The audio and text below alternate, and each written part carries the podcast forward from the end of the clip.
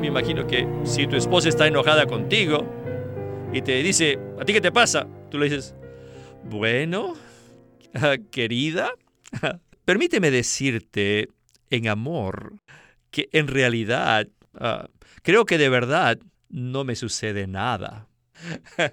si contestamos de esta manera, suavizamos a la otra persona y apaciguamos su ira. Bienvenidos al estudio Vida de la Biblia. La Biblia es un libro de vida y esta vida es una persona viviente, el Cristo maravilloso y todo inclusivo. Los invitamos a que visiten nuestra página de internet radiolsm.com y allí podrán escuchar gratuitamente todos los programas radiales del Estudio Vida. En 2 Corintios 7, Pablo revela cuán profunda e íntima era su preocupación por los corintios. Las palabras del apóstol no expresan algo ético, moral, religioso o espiritual, sino una preocupación genuina por sus hijos espirituales. Él les dice en los versículos 2 y 3 de la siguiente manera, Dadnos cabida en vuestro corazón. A nadie hemos agraviado, a nadie hemos corrompido, de nadie hemos tomado ventaja. No lo digo para condenaros, pues ya he dicho antes que estáis en nuestro corazón para morir juntos y para vivir juntos. Ciertamente, estas palabras revelan la clase de preocupación que Pablo sentía por los creyentes corintios. Son palabras que manifiestan una preocupación íntima, profunda, tierna y afectuosa. El anhelo del apóstol Pablo era que así como los corintios estaban en su corazón, asimismo ellos pudieran tenerlo a él en sus corazones. Los creyentes corintios estaban en el corazón de Pablo para morir juntos y para vivir juntos. Sin duda, esto expresa una preocupación íntima por ellos. Pues bien, hoy continuaremos con el mismo tema del mensaje anterior que se titula Los ministros del nuevo pacto, la preocupación íntima de la vida que ministra a otros. Para el programa de hoy hemos invitado a Ley Bustillo, quien nos ayudará en el desarrollo del tema de hoy. Ley, muchas gracias por acompañarnos en este programa. Siempre es maravilloso estar aquí, hermano Víctor. Este es un pasaje maravilloso de Segunda de Corintios. Todo parece indicar que no hay enseñanzas profundas ni doctrinas, sino algo que se relaciona con la vida que ministran los ministros de Cristo a otros. La mayoría de los maestros y estudiosos de la Biblia hablan acerca del versículo 8 como un versículo representativo del capítulo 7 de 2 Corintios. Allí dice, porque aunque os contristé con la carta, no me pesa, aunque sí me pesó entonces, porque veo que aquella carta, aunque por poco tiempo, os contristó. Este versículo se refiere a la primera carta que Pablo había escrito a los Corintios, donde los exhortó severamente por causa de todas las situaciones negativas, en especial la fornicación. Finalmente, el pecador se arrepintió y Pablo decidió escribirles por segunda vez. Entonces, Ley, ¿podría usted hablar un poco más acerca de esto? Claro que sí, hermano Víctor.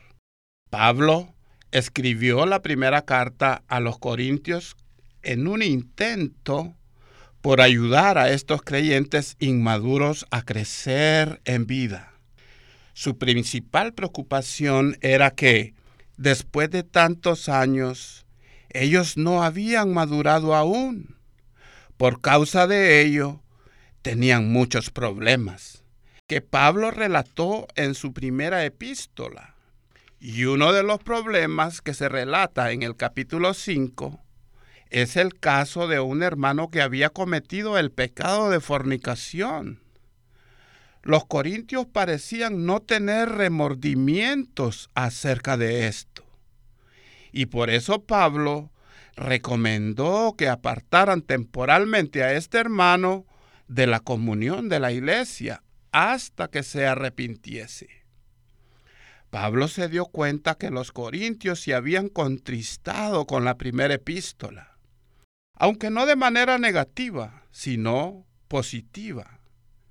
Como resultado, el hermano pecador se arrepintió y toda la iglesia en Corinto dio un gran giro positivo.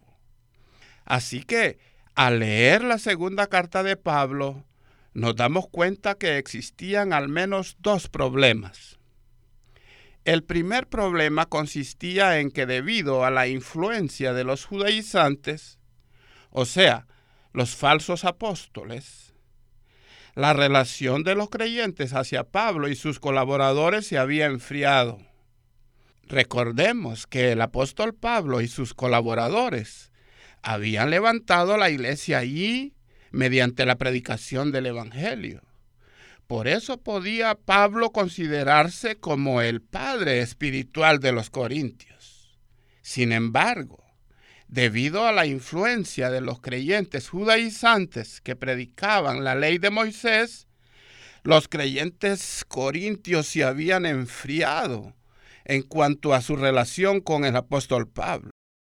El otro problema consistía en que los creyentes se habían apartado de Dios y necesitaban reconciliarse con Él. La intención de Pablo al escribir su segunda carta era recobrar su relación de padre con ellos y reconciliarlos completamente con Dios. Lo que usted acaba de mencionar es un asunto muy importante. Así que, antes de iniciar el primer segmento, leeré el versículo 12, que es muy importante para tener una comprensión apropiada de lo que hablaremos después. Allí Pablo dice, Así que, aunque os escribí, no fue por causa del que cometió el agravio, ni por causa del que lo padeció, sino para que se os hiciese manifiesta la solicitud que tenéis por nosotros delante de Dios. Qué importante era la relación de los creyentes con los apóstoles. A través de los apóstoles, los creyentes podían recibir el suministro de vida para crecer en vida y ser edificados conjuntamente para llegar a ser el cuerpo de Cristo. Bien, entremos pues en el primer segmento con Witness Lee, quien nos hablará del cuidado tierno del apóstol Pablo por los creyentes. Adelante con el primer segmento.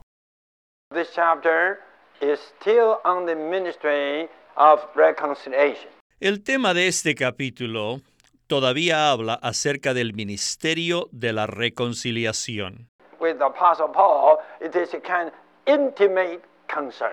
El apóstol Pablo sentía una preocupación íntima,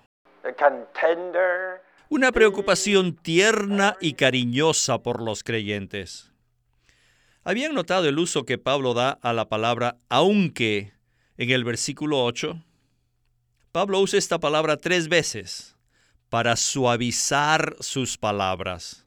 Al usar la palabra aunque, el tono de Pablo en el versículo es mucho más suave. Si eliminásemos esta palabra, parecería que Pablo estaba vindicándose y defendiéndose a sí mismo. Probablemente la primera persona que usó la expresión aunque fue el apóstol Pablo. El apóstol dice, aunque os contristé, aunque sí me pesó, y aunque por poco tiempo. Al añadir la palabra aunque, el apóstol no solo suavizó su palabra, sino que la hizo más dulce. Pablo no solo era sabio, sino que además era muy tierno. Cuando tenemos una preocupación íntima, somos tiernos. Y al tener una preocupación íntima por los corintios, Pablo era muy tierno con ellos. A veces somos cuidadosos, pero apresuradamente. Este cuidado rápido viene de que nos hemos enojado. Por ejemplo, supongamos que una esposa está enojada con su marido y le pregunta airadamente, ¿a ti qué te pasa? Oh, mira. ¿Esto qué cosa es? Esto es enojo. Me imagino que si tu esposa está enojada contigo uh, What's wrong with it? y te dice, ¿a ti qué te pasa? Say, Tú le dices, well, bueno, dear, querida, uh, let me tell you, permíteme, permíteme decirte let me tell you in love. en amor Uh, it uh, que en realidad somewhat seems to me yo creo, ah, creo que de verdad wrong. no me sucede nada. You see, when you say this way, Si contestamos de esta manera, suavizamos a la otra persona y apaciguamos su ira. Y esta es la manera que Pablo usó con los corintios al escribir el capítulo 7. Ley, qué buen ejemplo acabamos de escuchar. El esposo no debe reaccionar rápidamente a los cuestionamientos airados de su esposa. Por el contrario, debe tomarse su tiempo y ser muy suave al responder. Esa es la manera en que Pablo manifestó su preocupación íntima por los corintios, ¿verdad? El ejemplo es maravilloso, hermano Víctor. Los corintios claramente estaban en una condición equivocada y el apóstol estaba totalmente en la condición correcta. No obstante, él estaba tratando de recobrar la relación que tenía con ellos. Además, quería ayudarlos a reconciliarse completamente con Dios. Si Pablo hubiese hablado acerca de la condición negativa de los corintios de una manera brusca y condenatoria, entonces probablemente ellos no se habrían sentido expuestos y no se habría producido el efecto esperado, es decir, el arrepentimiento de parte de ellos. Por este motivo, Pablo añadió la palabra aunque para suavizar y endulzar sus palabras. A pesar de que el apóstol habló de una manera franca, sus palabras fueron tan dulces que causaron un arrepentimiento genuino en los corintios. Y ellos mismos fueron salvos. Ellos fueron felizmente restaurados y se reconciliaron con Pablo y con Dios. Por un lado, el apóstol habló de manera franca, honesta y valiente, pero por el otro lo hizo suave y tiernamente, para que ellos recibieran sus palabras y Dios tuviera la oportunidad de elaborar en ellos y contristarlos, para guiarlos al arrepentimiento y a la salvación. Ahora necesitamos seguir adelante con el siguiente segmento a cargo de Witness Lee. in this chapter, En este capítulo no theology, no, no encontramos teología, no encontramos ética ni religión. En cierto sentido, diría que tampoco encontramos espiritualidad. Entonces, ¿qué encontramos allí?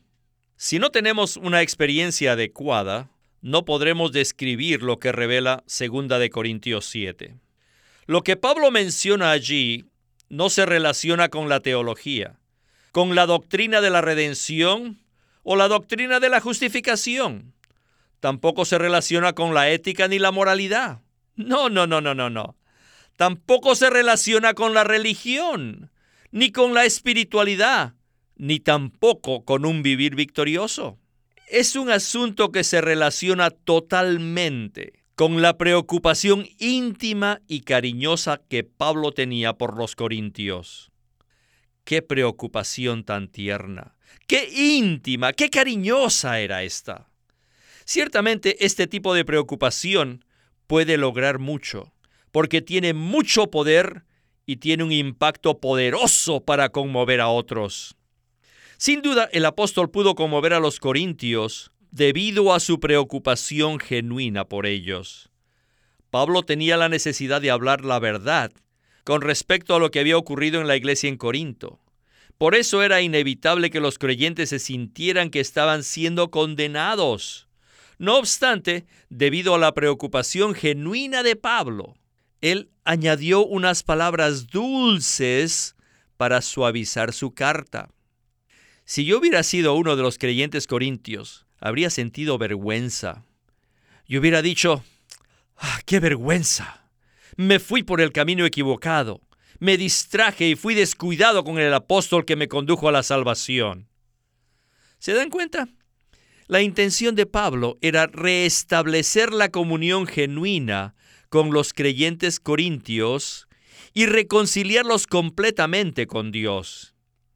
En la segunda carta de Pablo podemos ver un sentimiento tierno, dócil y dulce hacia los que recibían su carta, que eran los creyentes corintios. Y esto hizo que ellos reaccionaran favorablemente hacia él. Maravilloso resultado. Pablo habla respecto a la reacción de los corintios en el versículo 12 que leímos al inicio del mensaje. Este versículo refleja lo crucial que es la relación entre los creyentes y el apóstol. ¿Verdad? Es cierto, Víctor. La relación entre los creyentes y el apóstol es crítica, aunque se relaciona con su crecimiento en Cristo y con ser edificados conjuntamente en el cuerpo, para cumplir el propósito de la economía de Dios. La intención de Pablo no era condenarlos, sino manifestar una preocupación genuina por su progreso y por su crecimiento. Pablo suavizó su tono y exhibió un espíritu tierno, mostrando que su ser estaba lleno de dulzura. Este es un tremendo ejemplo para nosotros, hermano Víctor. Siempre que pastoreemos y cuidemos a otros en el Señor, necesitamos conocer su condición real. No obstante, necesitamos tener un corazón que se preocupe de manera genuina por ellos, lo cual se manifestará en la manera como les hablemos. Eso determinará el impacto que nuestras palabras causen en ellos. Si somos ásperos y condenamos a los nuevos creyentes, nuestras palabras tendrán poco impacto en ellos. Pero si somos tiernos como el apóstol Pablo, nuestras palabras serán poderosas y llenas de impacto para hacerlos arrepentirse. Bueno, Ley, definitivamente el apóstol Pablo es un modelo precioso para todos nosotros. Él era muy tierno en su preocupación por los creyentes y no era áspero ni condenaba a nadie. Nosotros hacemos todo lo contrario con frecuencia. Respecto a esto entonces, necesitamos seguir este modelo. Bueno, nosotros ahora necesitamos continuar el mensaje de hoy con el último segmento a cargo de Witness Lee. Y entonces, Ley, volveremos para que usted nos dé unas palabras de conclusión. Adelante con Witness Lee. El versículo 11 dice, porque he aquí esto mismo de que hayáis sido contristados según Dios, qué solicitud produjo en vosotros, y qué defensa, qué indignación, qué temor, qué ardiente afecto, qué celo y qué castigo. En todo os habéis mostrado puros en el asunto. Hemos visto que el versículo 8 tiene un elemento para suavizar, pero el versículo 11 está lleno de sabiduría. Según mi opinión, este versículo tiene la mejor composición gramatical. Es muy difícil hablar el idioma tan adecuadamente como lo hizo Pablo en el texto original en griego. Este versículo contiene siete palabras cruciales. Solicitud, defensa, indignación, temor, ardiente afecto, celo y castigo. Tan breve, pero nos presentan un cuadro completo de la condición y la situación de los creyentes corintios. Esto forma parte de la sabiduría tierna de Pablo. Aquí no hay un lenguaje áspero ni es duro. Por el contrario, quiero recalcar que las expresiones de Pablo están llenas de ternura, de suavidad y de dulzura, lo cual expresa el sentimiento de preocupación íntima del apóstol. No ofende, no los ofende en nada. En lugar de ofender a los corintios, los restaura y sana sus heridas. Esta es la clase de vida que ministra a Cristo a los demás. No es suficiente que aprendamos a predicar el Evangelio o que enseñemos algunas doctrinas bíblicas. Eso no funcionará. Por supuesto, Pablo era un extraordinario predicador del Evangelio y fue más que un gran teólogo. Sin embargo, en este capítulo, él no usa ninguna de estas habilidades, sino que ejercita su sabiduría, su tierna e íntima preocupación por los creyentes en Corinto. Bien, después de escuchar este segmento tan extraordinario, siento que aprecio mucho más al apóstol Pablo y el modelo que estableció para nosotros. Él no ofendía a nadie, sino que más bien restauraba y se preocupaba genuinamente por los creyentes. ¿No le parece maravilloso esto, Ley? Por supuesto, hermano Víctor. Qué cuadro tan maravilloso es para nosotros. En realidad, Pablo era una persona que había madurado en la vida divina. Tenía un conocimiento pleno de la verdad conocía la verdadera situación de los corintios. Él sabía en qué estaban mal y en qué necesitaban ser ajustados. No obstante, la manera como hablaba con ellos nos indica que él estaba profunda y genuinamente preocupado por ellos. Sinceramente, Creo que este debe de haber sido el sentimiento tierno de Cristo mismo. Pablo dice en Filipenses 1.8, porque Dios me es testigo de cómo os añoro a todos vosotros en el entrañable amor de Cristo Jesús. Esto indica que el apóstol era uno con lo que Cristo sentía en sus entrañas en otras palabras, Pablo y Cristo eran uno. El cuidado tierno de Cristo por los creyentes llegó a ser el sentir interior de Pablo. Por ese motivo, Pablo podía relacionarse con los creyentes corintios en el ministerio de la reconciliación, es decir, en la vida que ministra a otros de manera dulce, íntima, delicada y tierna. El apóstol no ofendió a los corintios, sino que los restauró y los ayudó a ser reconciliados con Dios y consigo mismo. Este es un modelo tremendo para nosotros. Los corintios pudieron seguir adelante, creciendo en Cristo, y siendo edificados conjuntamente con el cuerpo.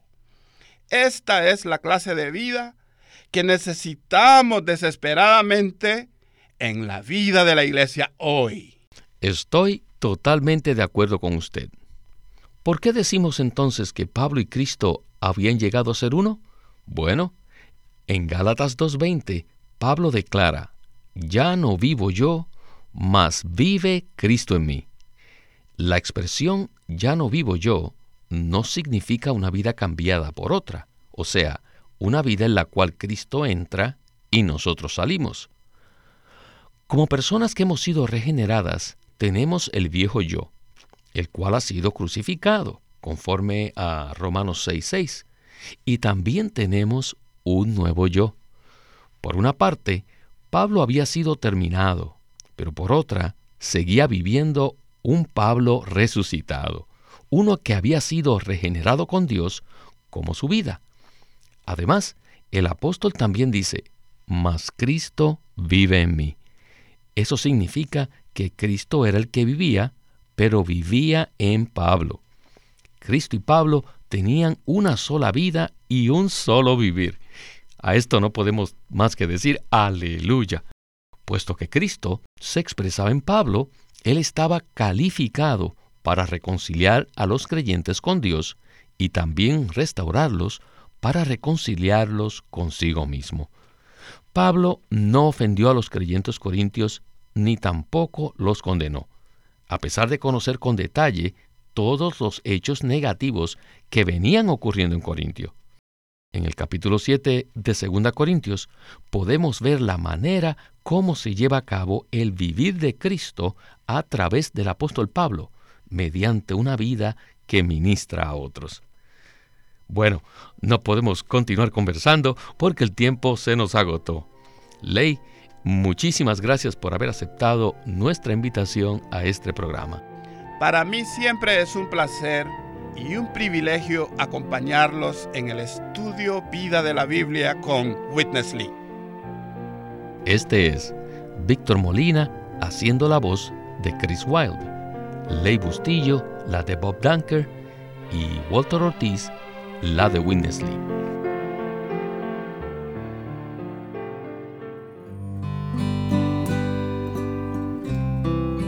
Una definición breve del reino de los cielos un libro escrito por Witness Lee y publicado por Living Stream Ministry. En este libro, Witness Lee muestra que todo creyente debe llevar una vida regulada por el gobierno celestial. Además de nuestra salvación, debemos ejercitarnos y tomar la responsabilidad del reino de los cielos en esta era. Y aquellos que experimentan la realidad del reino hoy participarán en su manifestación como recompensa en la era venidera. Hermanos, este es un libro de mucha importancia para la vida cristiana. El título es Una definición breve del reino de los cielos por Witness Lee. Witness Lee sirvió fielmente al Señor durante más de 70 años y culminó su labor con este exhaustivo comentario de todas las escrituras llamado El Estudio Vida de la Biblia. Queremos animarlos que visiten nuestra página de internet libroslsm.com. Allí encontrarán los libros impresos del Ministerio de Watchman Nee y Witness Lee, la Santa Biblia versión recobro con sus notas explicativas y también encontrarán folletos, himnos, varias publicaciones periódicas y libros en formato electrónico. Por favor, visiten nuestra página de internet libroslsm.com. Una vez más, libroslsm.com. O llámenos a nuestro teléfono gratuito 1-800-810-1149. 1-800-810-1149. Además, si desean, pueden comunicarse con nosotros enviándonos un correo electrónico a estudiovida.com lsm.org. Una vez más, estudiovida arroba lsm.org.